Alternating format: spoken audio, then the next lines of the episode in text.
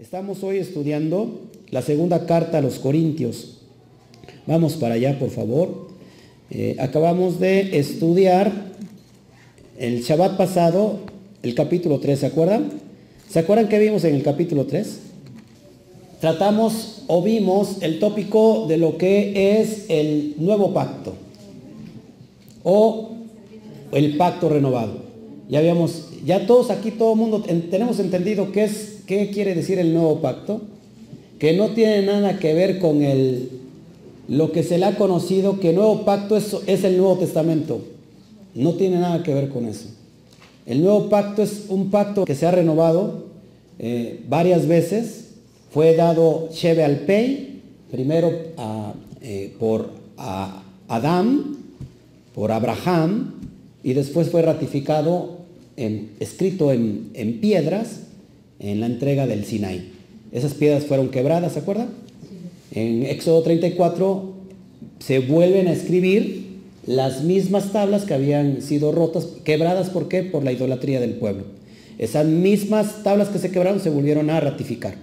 Después esas tablas escritas, esas leyes escritas en piedra, en tablas de piedra, eh, vino Yeshua para que por medio de ese nuevo pacto renovado o ese pacto renovado fueran escritas ahora ya no en las tablas de piedra, ¿se acuerdan? Que las tablas de piedra eran las tablas del corazón de piedra. Fuera cambiado un corazón, de acuerdo a la eh, profecía de Ezequiel, eh, de Jeremías, perdón, capítulo 31, fueran cambiados que nuestras, las tablas de piedra que teníamos, ahora en tablas de carne, que nuestro corazón fuera qué? Restaurado. Eh, también lo vemos en Ezequiel 36. ¿Todos estamos aquí conscientes de eso? Perfecto. Bueno, el capítulo 4 sigue exactamente en el mismo tópico. Vamos a meternos de lleno. Versículo 1 del capítulo 4 a segunda carta a los Corintios. Por lo cual, teniendo nosotros este ministerio, según la misericordia que hemos recibido, no desmayamos. Pablo sigue hablando del ministerio que, que el servicio que se le dio ser un, ministro competente del nuevo pacto. Amén. Pablo dice, Rab Shaul dice que según la misericordia, la palabra misericordia para en el hebreo es Gesed, que tiene que también que ver con gracia, con misericordia. ¿sí? Dice, lo que hemos recibido por gracia, por eso no desmayamos. ¿Por qué Pablo está diciendo eso, que no desmaya? ¿Por qué nosotros tú y yo no tenemos que desmayar? ¿Por qué dijo eh, Yeshua en Mateo 24 que el que persevere hasta el fin, ese que será qué? Será, será salvo. Por eso nosotros no desmayamos, hermanos. Por eso venimos aquí cada Shabbat con la esperanza, con la confianza, con la fe de que el Eterno en los tiempos postreros nos ha de redimir. Estamos viendo tanta violencia, lo vuelvo a repetir, en medio de esa violencia, en medio de esas crisis, el Eterno nos está cuidando, nos está protegiendo. Bendito sea Él. Amén. Entonces Pablo dice, no desmayamos. También nosotros no podemos desmayar. ¿Todos aquí? Ok, seguimos. Versículo 2. Antes bien renunciamos a lo oculto y vergonzoso, es decir, al pecado.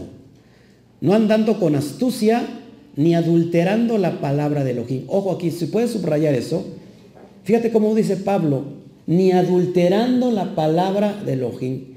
En perspectiva y en contexto, ¿qué es la palabra de Elohim? Cuando Pablo está escribiendo su carta a los Corintios, la segunda carta, ¿cuál es la palabra de Elohim que él no adultera? ¿Cuál será? ¿Eh? El Tanaj. Los rollos. Porque no había escrito, no, no, no estaba escrito el Nuevo Testamento. ¿Todos aquí?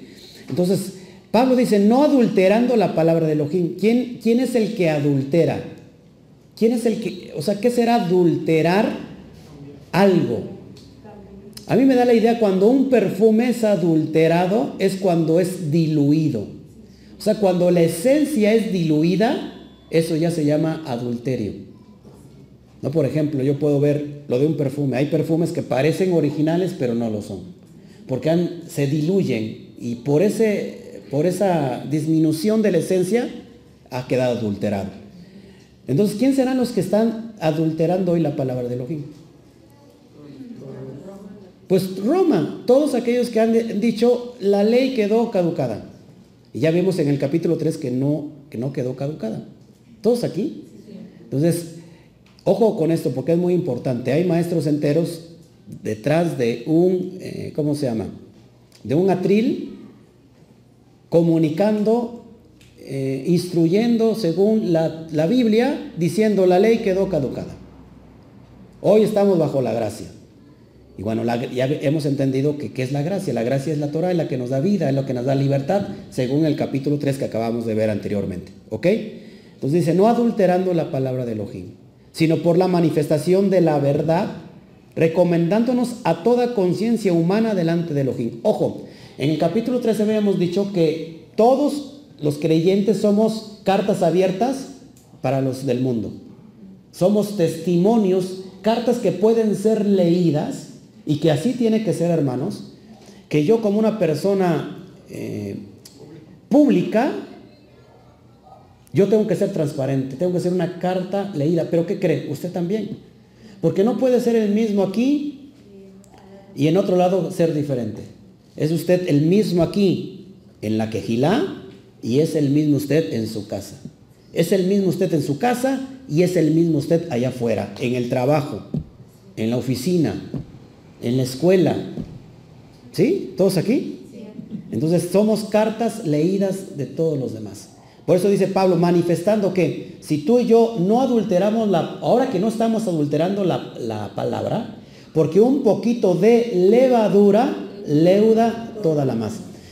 Puede ser que mucha gente esté predicando honestamente, según ellos, la verdad. Pero si hay un desvío, acuérdate que no podemos quitar o añadir, porque si quitamos o añadimos, nos hacemos mentirosos y hacemos mentirosos a Hashem. Y Él no puede contradecirse. Por eso es muy importante que tú y yo seamos estudiosos de la palabra, de la Biblia, de la Torah, para que no erremos en dar en el blanco. ¿Todos aquí? Entonces, si nosotros decimos, si nosotros ponemos una parte de nuestra cosecha, aunque sea poquito, ahí estamos adulterando algo que es esencialmente completo y santo. Todos hasta aquí. No podemos nosotros cambiar la palabra. Es por eso que cuando un maestro, ojo aquí, cuando un maestro enseña la Torah, enseña la Biblia, tiene que pedirle al Eterno que quite lo más posible su humanidad para que no esté el pensar de la persona que está enseñando sino que la persona se base única y exclusivamente en la Torah. Si, si, no hay esa responsabilidad de yo ahorita estar enseñando y no conocer todo el contexto, fíjate, apúntalo ahí para que entiendas qué es lo que tenemos que tener para poder entender la Biblia. El contexto número uno, yo le llamaría el contexto histórico, el contexto cultural, el contexto profético, el contexto religioso, y ojo aquí, y hasta el contexto político. Todos esos contextos no pueden estar alejados para interpretar la Torah. ¿Por qué? Porque si yo me olvido que tal carta o tal libro se escribió para un público en específico, para una época y un tiempo en específico, y si luego yo me olvido de eso y quiero traer un escrito antiguo que fue escrito para un contexto cultural diferente y lo quiero aplicar aquí en mi tiempo y en mi cultura, ya estoy errando. Y ojo, porque entonces estoy adulterando la palabra. Todas las, por ejemplo, la carta a los corintios, ¿a quién cree que fue escrita? A los corintios. Increíblemente, ¿Hay alguno de aquí que sea Corinto? Que, ¿No? Que pertenezca a Corintio, no. Sí nos puede ayudar, lógico, en ciertas eh, cuestiones, porque es algo que se va repitiendo. Porque todo mundo, sea chino, sea japonés, sea inglés, dentro de sí tiene el Yetzer Hará, la mala inclinación al pecado. Eso sí, pero tenemos que ver el contexto para que podamos entender. ¿Ok? Entonces, cuando nosotros no adulteramos la palabra, ¿qué estamos manifestando por consecuencia? La verdad. Y Yeshua dijo, y la verdad os hará libres. Conocerán la verdad y la verdad os hará libres. Y para poner el contexto de lo que es la verdad, Salmo 119, 160 dice, la suma de tu palabra es la verdad. Y si voy a Juan 8:32 y voy al versículo anterior, versículo 31, dice, ustedes serán mis discípulos si permanecen en mi palabra. O sea, ¿qué, es, la, qué es la verdad? La palabra. Entonces, cuando, luego entonces, cuando yo puedo interpretar correctamente la Torah, no adulterándola, no poniendo de mi cosecha, no poniendo de mis palabras domingueras, entonces estoy manifestando la verdad. Y me estoy recomendando a toda conciencia delante de Elohim. ¿Sí estamos aquí? O sea, que qué es lo que nos... Si nosotros... Hay personas que tienen la conciencia cauterizada de tanto transgredir la Torah. Ya su conciencia ya, ya no la escuchan porque ya su conciencia se cansó de decirles, no, no, no, no, eso es pecado. Nos recomendamos a toda conciencia humana delante de Elohim. Somos cartas abiertas. Amén. Sigo. Dice, pero si nuestro evangelio está aún encubierto, ¿cuál será el evangelio de Pablo? De acuerdo que vimos en, en Gálatas capítulo 1, versículo 4 al 6, dice, no es que haya otro evangelio, sino hay, sino hay algunos que quieren que perturbar el evangelio. Pero si aún un ángel viniera del cielo y anunciase otro evangelio que yo no anuncié, dice Pablo, este sea que anatema, es decir, sea maldito. O sea, ¿qué, mensaje anunció Pablo? Pablo anunció las besorot, apunte, en el hebreo, evangelio significa besorot o besorá. Besorot, en plural, significa las promesas de redención, dadas a Abraham, a Isaac y a Jacob. ¿Qué es el evangelio? Esas promesas que se le fueron dadas a Abraham. Eso lo vimos en el capítulo 3, ¿se acuerdan? Que eso fue lo que estaba anunciando Yeshua. Amén.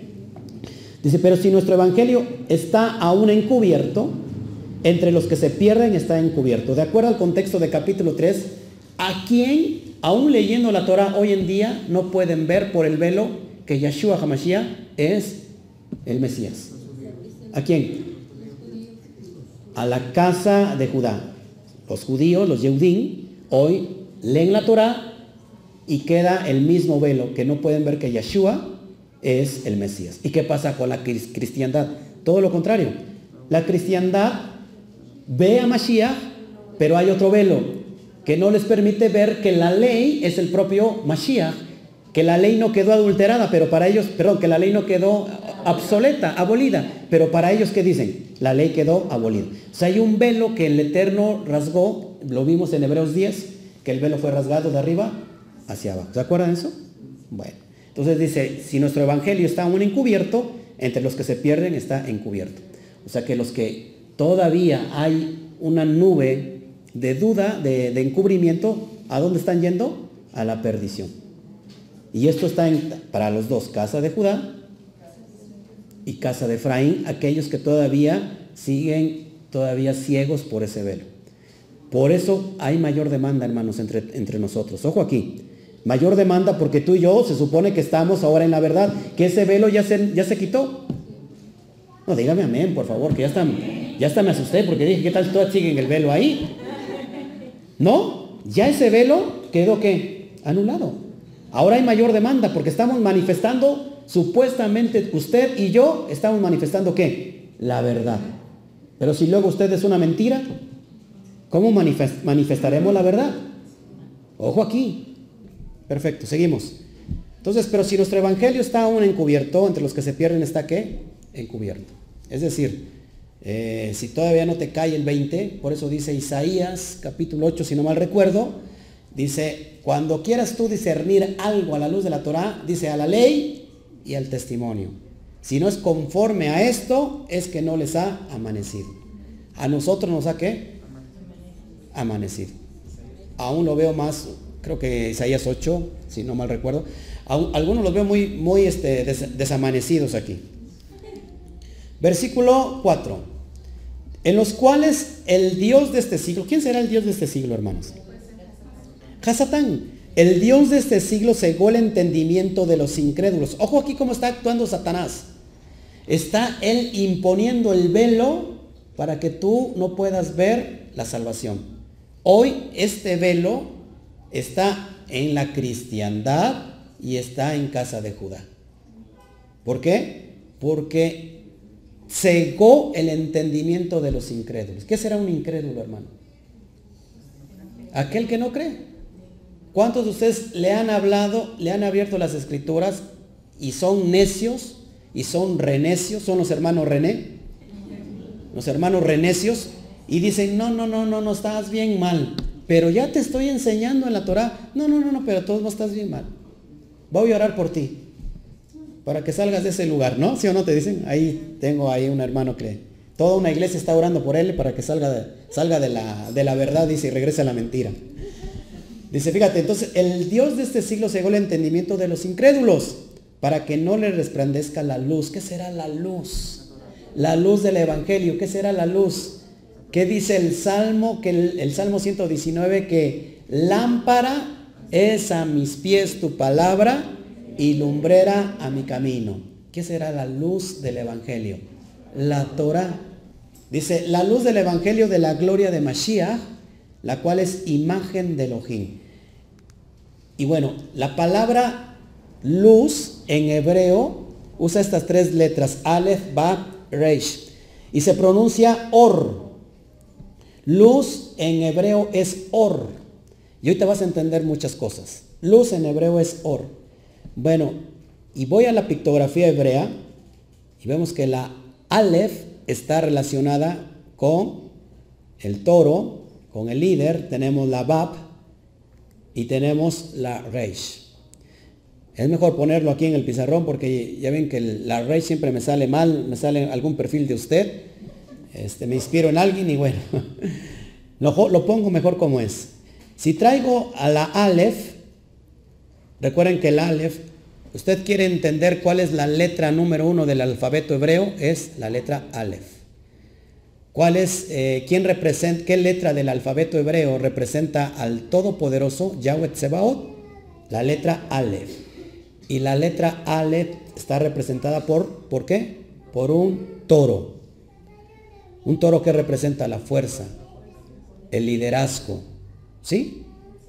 Tenemos la letra Bab, que es un clavo, una estaca. ¿Para qué sirve un esclavo? Perdón, ¿para qué sirve una estaca o un clavo? Para unir dos cosas. Yo siempre pongo el ejemplo, Oscar y Claudia. Luego tenemos la letra Reish, que tiene que ver con cabeza. ¿Todos aquí? Ahora, ¿qué es la luz?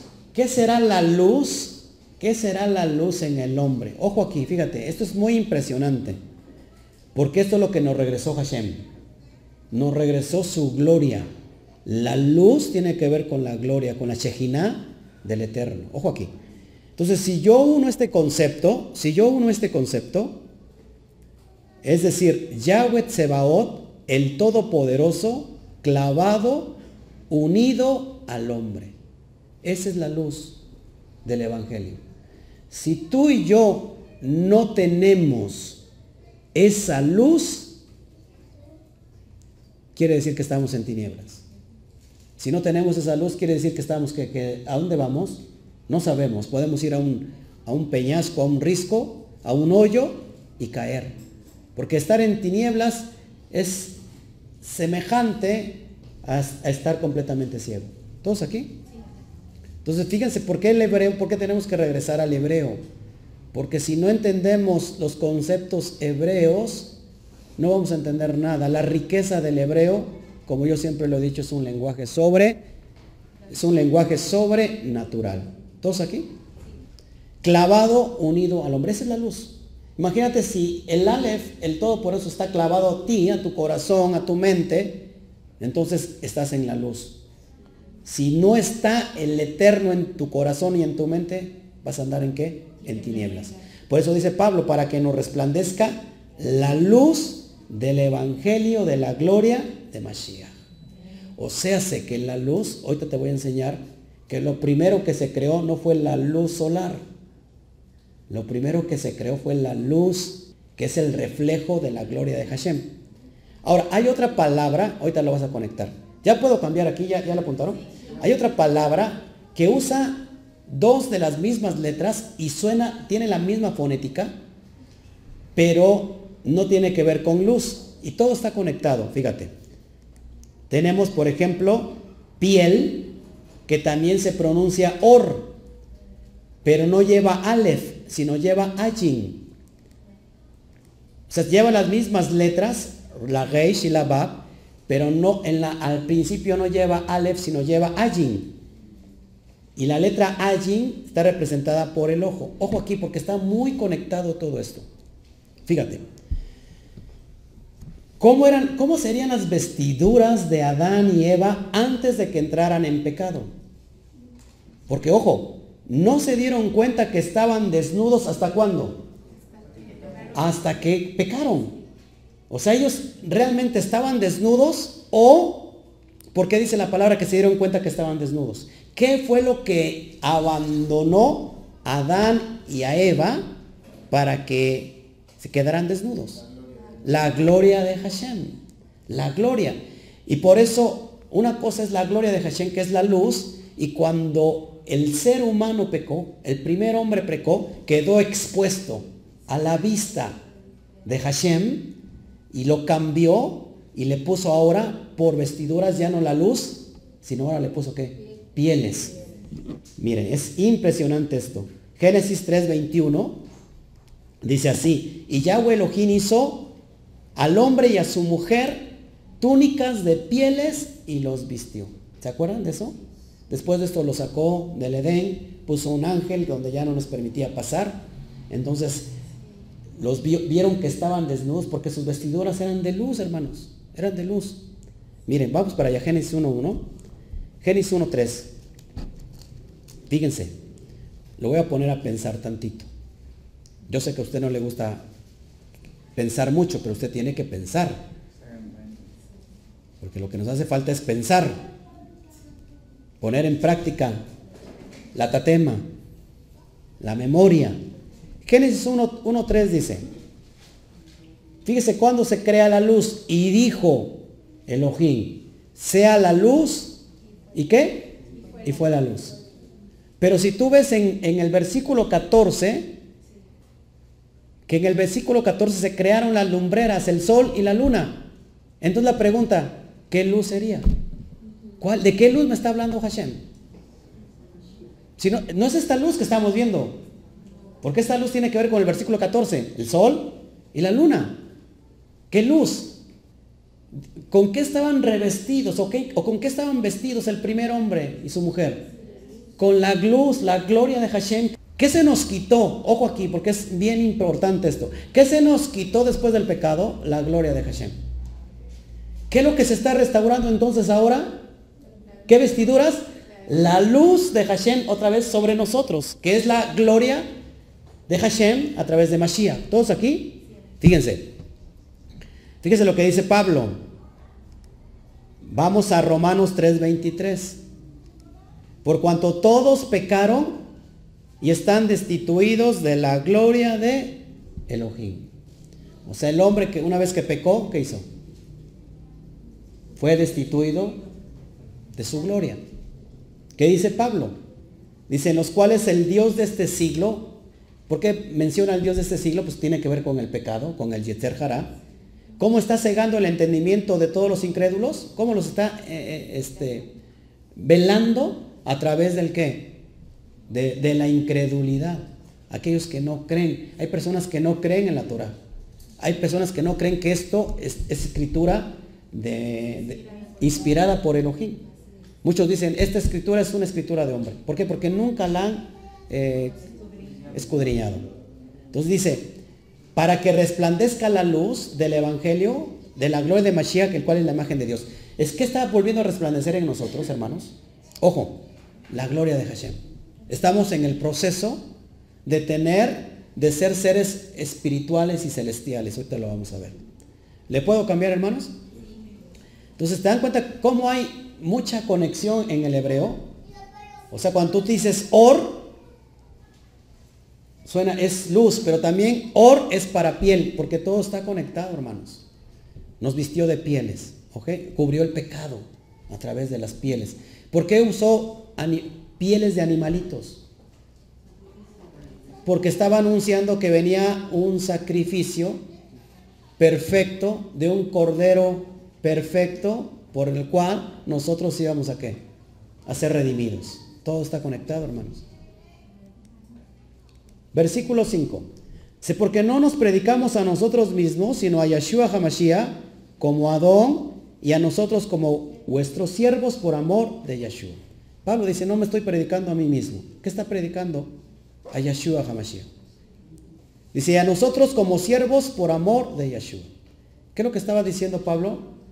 Lo que estamos haciendo es por amor a Yeshua. ¿Cómo tenemos que predicar nosotros? Por amor a Yeshua. No por amor al dinero. No por, por amor a ser vistos, ¿no? De los demás y, y ser, y levantar tu página de internet y... No es por eso. Es por amor.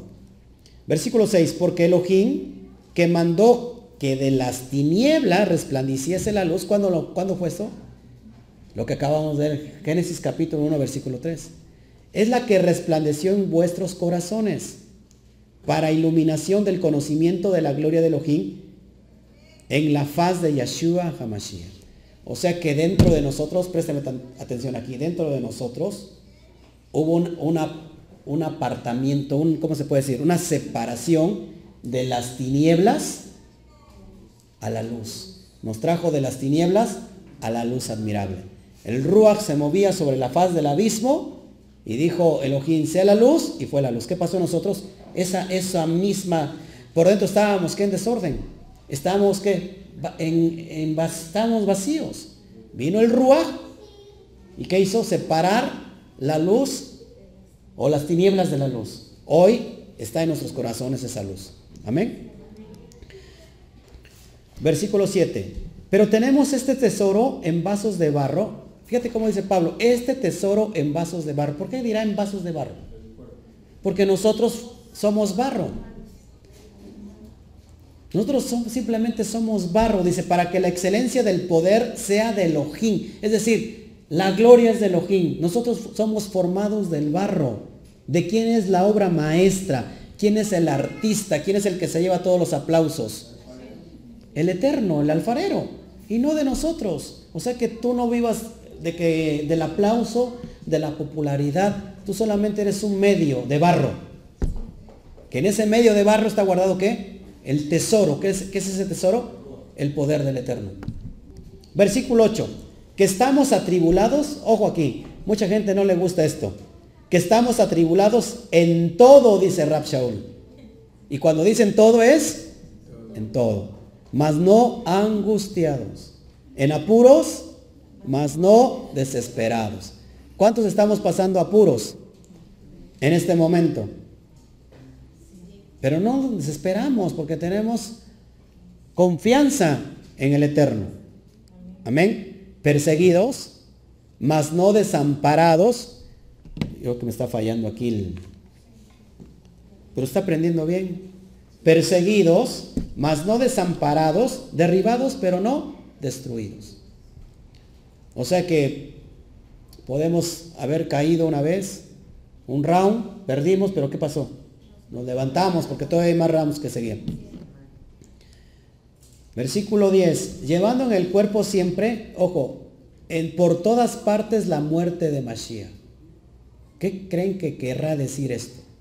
Llevando en el cuerpo siempre, por todas partes la, la muerte de Yeshua. ¿Qué creen que, es que significa esto? El ego. ¿Qué es lo que tiene que morir? El ego. El yo. Por eso Yeshua dijo, todos aquellos que me quieran seguir, niéguese a sí mismo, tome su cruz, muera cada día y después de eso sígame. La muerte representa el ego. De cierto o ciertos digo que si el grano de trigo no cae y muere, este queda solo. Pero si muere, fruto en abundancia dará. Entonces, en todas partes llevamos en nuestro cuerpo. ¿Por qué, ¿Por qué pondrá el cuerpo? Porque el cuerpo es mortal. El cuerpo está representado en la carne. O sea que tenemos que hacer morir que la carne. Dice, para que también la vida de Yeshua se manifieste en nuestros cuerpos. ¿Sí? Estamos aquí. Porque nuestros cuerpos van a ser transformados en los tiempos postreros. ¿Todos aquí? No va a ser este mismo cuerpo, sino que va a ser transformado. Versículo 11. Porque nosotros que vivimos siempre estamos entregados a muerte. Ojo aquí por causa de Yeshua.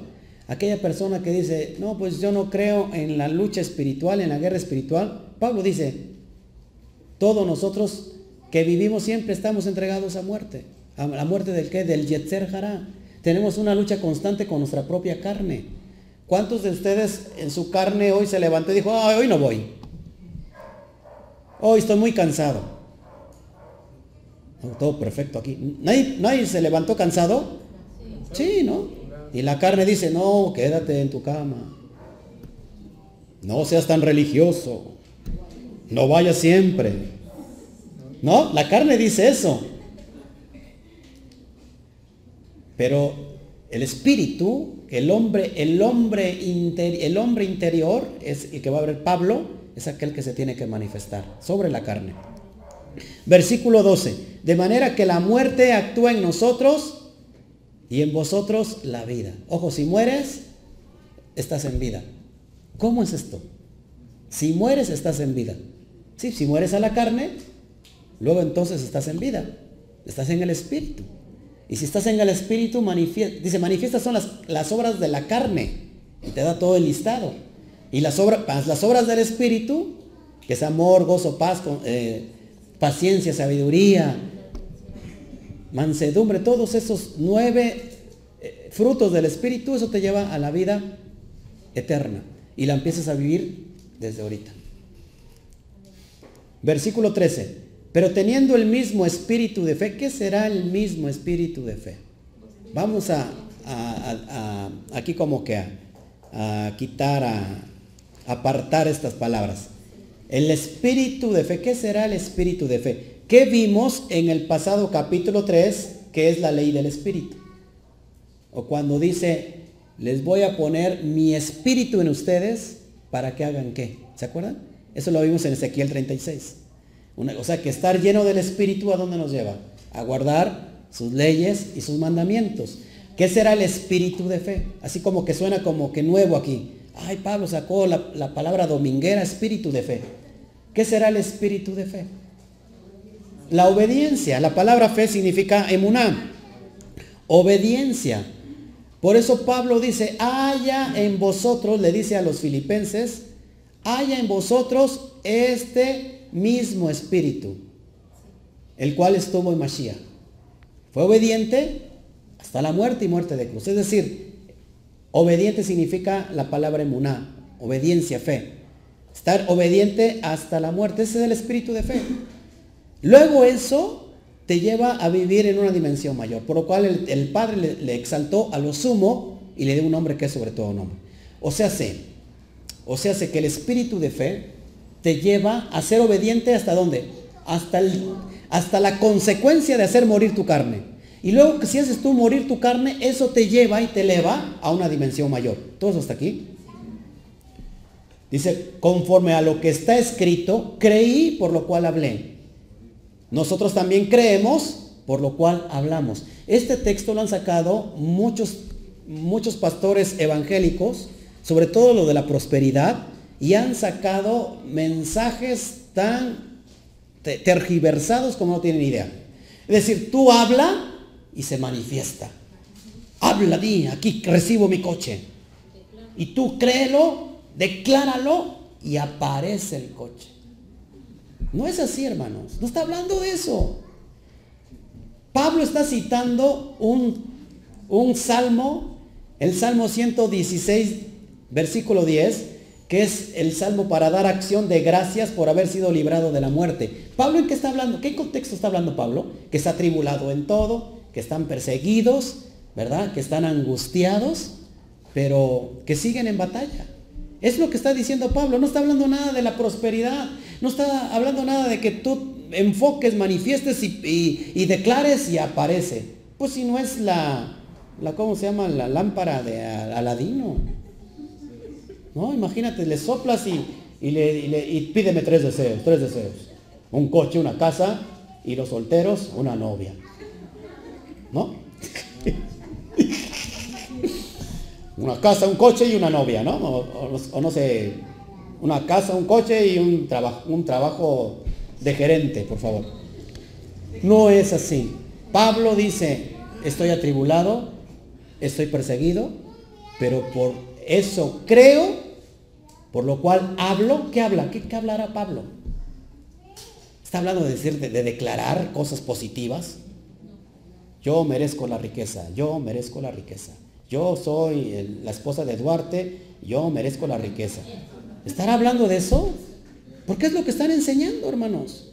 Está hablando de que hables la Torah, de que des acción de gracias porque te libró de la muerte. A eso se está refiriendo. A muchos le rompí el corazón esta mañana. Versículo 14.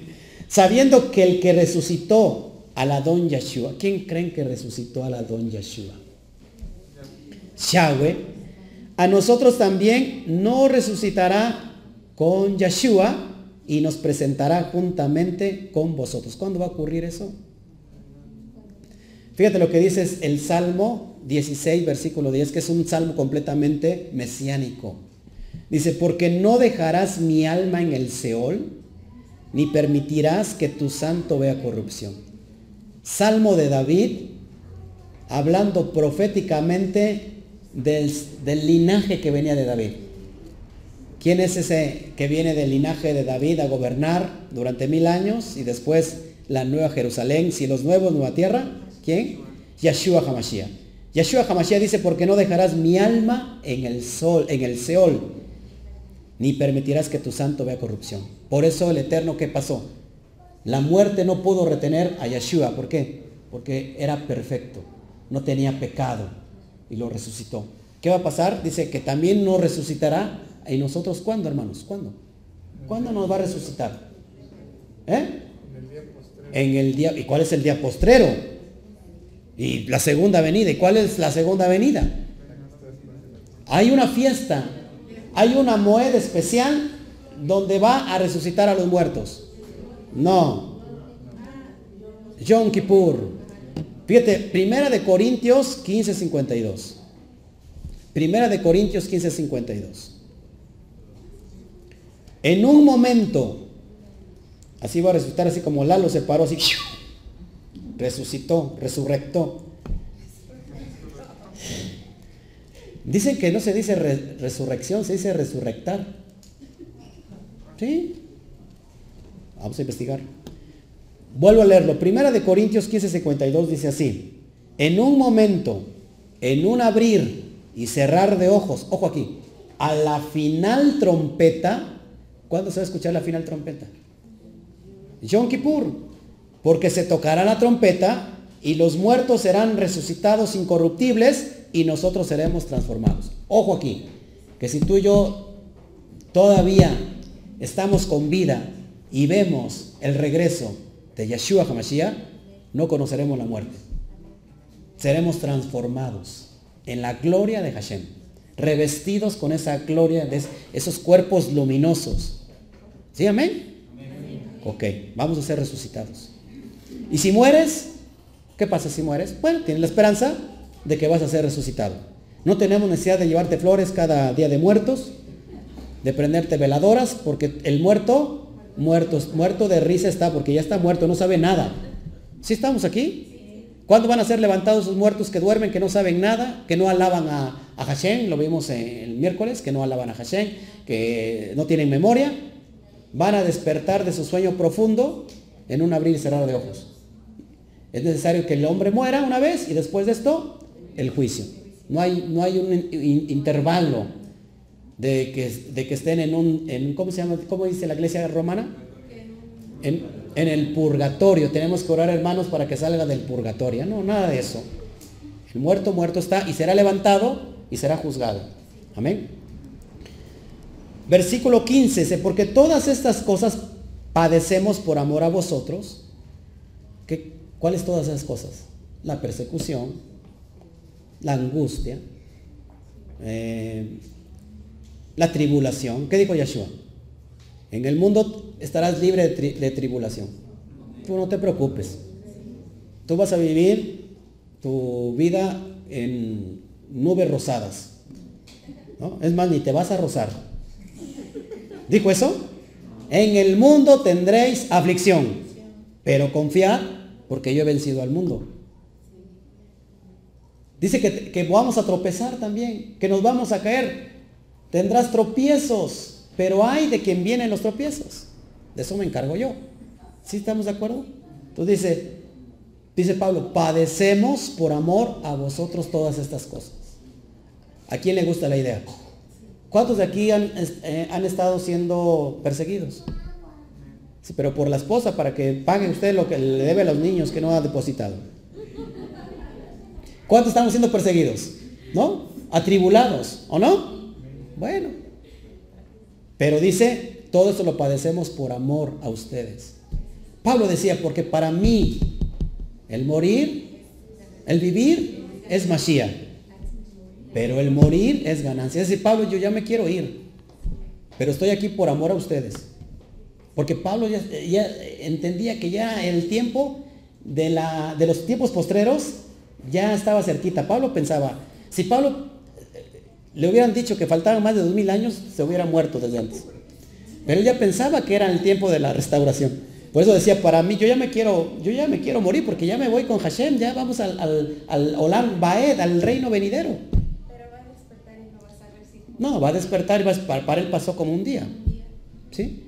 Pero nosotros tenemos esa esperanza, hermanos, y ese amor para, para con ustedes que estamos hoy.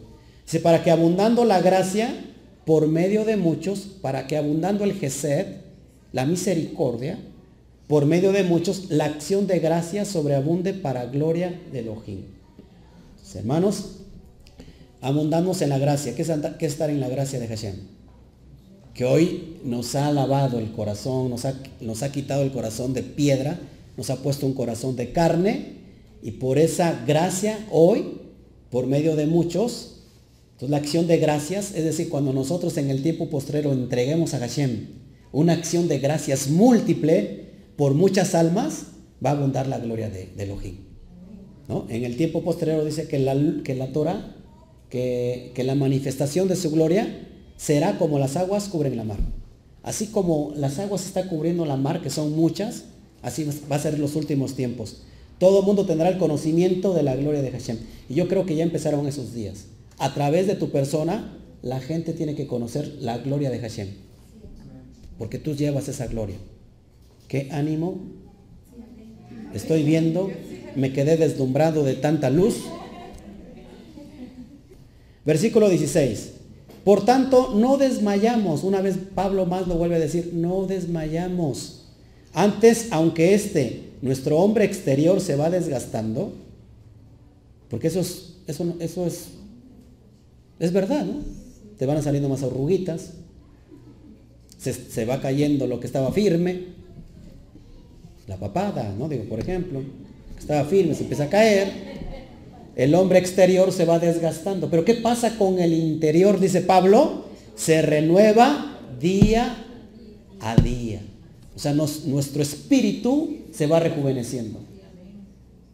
Pero la cara es, ¿cómo? Ahí, ayúdeme. Dice la Torah que la cara es qué? Del, es la hermosura, o, o la Torah hermosea la, el rostro, ¿no? Pues claro, porque es tu espíritu. Dice, Yeshua dijo, el ojo es la lámpara del cuerpo. Tus ojos tienen que estar con vida. Así como muchos de ustedes. Que están muchos están en muerte, pero creo que ellos van, a resucitar. ¿No? Tenemos que estar en vida, unos ojos llenos de vida.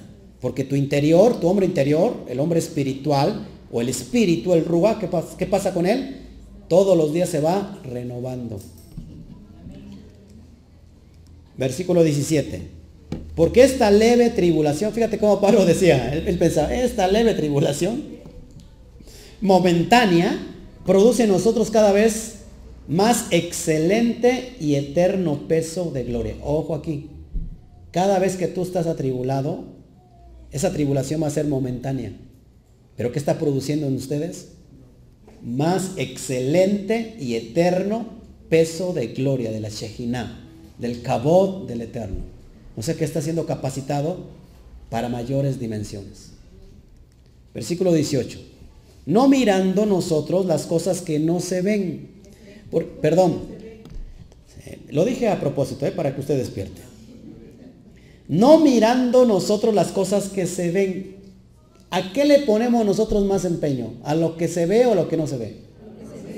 De hecho, creemos por lo que se ve. Pero si se ve, ya no tienes necesidad de creer. ¿Por qué? Porque ya está. ¿Cuántos creyeron en sentarse? Pues no, no creyó porque vio la silla. Pues, la silla es para sentarse. Usted agarró y se sentó. O sea, muchos ponemos las, eh, nos empeñamos en lo que vemos. Ay, que no hay trabajo. Ay, que necesito esto. Ay, que necesito aquello. Ay, que el día de los muertos y no tengo para la ofrenda. Ay, que esto, ay, que el otro. Y no nos fijamos en las cosas que no se ven. Fíjate, vuelvo a repetirlo, no mirando nosotros las cosas que se ven, sino las que no se ven. ¿Qué será lo que no se ve? Lo espiritual. Usted no vemos la esperanza porque es espiritual, la esperanza, la fe, el amor. pues las cosas que se ven, ¿qué? Son temporales. Pero las que no se ven son eternas. Mucha gente se desvive por las cosas materiales. Y te vamos a soltar todas las cosas materiales. ¿Eh? Se aceptan, se aceptan coches, casas, propiedades. Vamos a soltarnos de eso que no sirve. Así, les, así les dicen los de la prosperidad, ¿ah? les, lavan el coco, los meten en ese, suéltese de, de esa material. Pongamos nuestros ojos en lo espiritual, depositémoslos acá, esas cosas porquerías que nos sirven. Yo me las llevo a la casa y las guardo. Qué tremendo, ¿no? Entonces, hermanos, ¿en dónde ponemos que, eh, que, poner la vista? En lo que no se ve. ¿Cuántos ¿Cuántos podemos ver a, Mashiach? Tú no lo podemos ver. ¿Cuántos decimos, ¿por qué no se me aparece el ángel de Yahweh para que le haga caso? Porque el, pastor, aunque me dice cada ocho días que obedezca, pero yo quiero que venga el propio eterno que me hable. Es más, si viene él, te mueres. Con eso te digo todo. Por eso manda a sus gatitos a que te anuncie lo que él quiere. Por eso está la Torah. Él no, no lo vemos. Luego poniendo los ojos en lo, invisible, que, es eterno, el Padre te va a dar lo que tú necesitas. Más buscar primeramente el reino de Elohim y toda su justicia y todo lo demás vendrá por añadidura. ¿Qué estamos haciendo hoy? Poniendo los ojos ¿qué? En el eterno, en lo invisible. Buscando el reino de Elohim y toda su justicia. Que el mundo se caiga ya afuera. Que venga un terremoto, que venga seguramente tu casa quedará en pie. Porque hoy estás buscando lo más indispensable. Amén. Y bueno, pues hemos terminado este largo, larguísimo capítulo. Capítulo 4 lo terminamos hoy, gracias a Hashem. Si hubiera alguna pregunta, bueno, ahorita lo, vamos, a, vamos a responder. Por lo tanto, me despido de, de todo la, de, la red, de, los que nos están siguiendo, de todas las quejilá, las quejiló mundiales. Abrazos, saludos, que Hashem me los bendiga, que el Eterno me los guarde y nos vemos para la siguiente. Vamos a darle un fuerte aplauso a todos.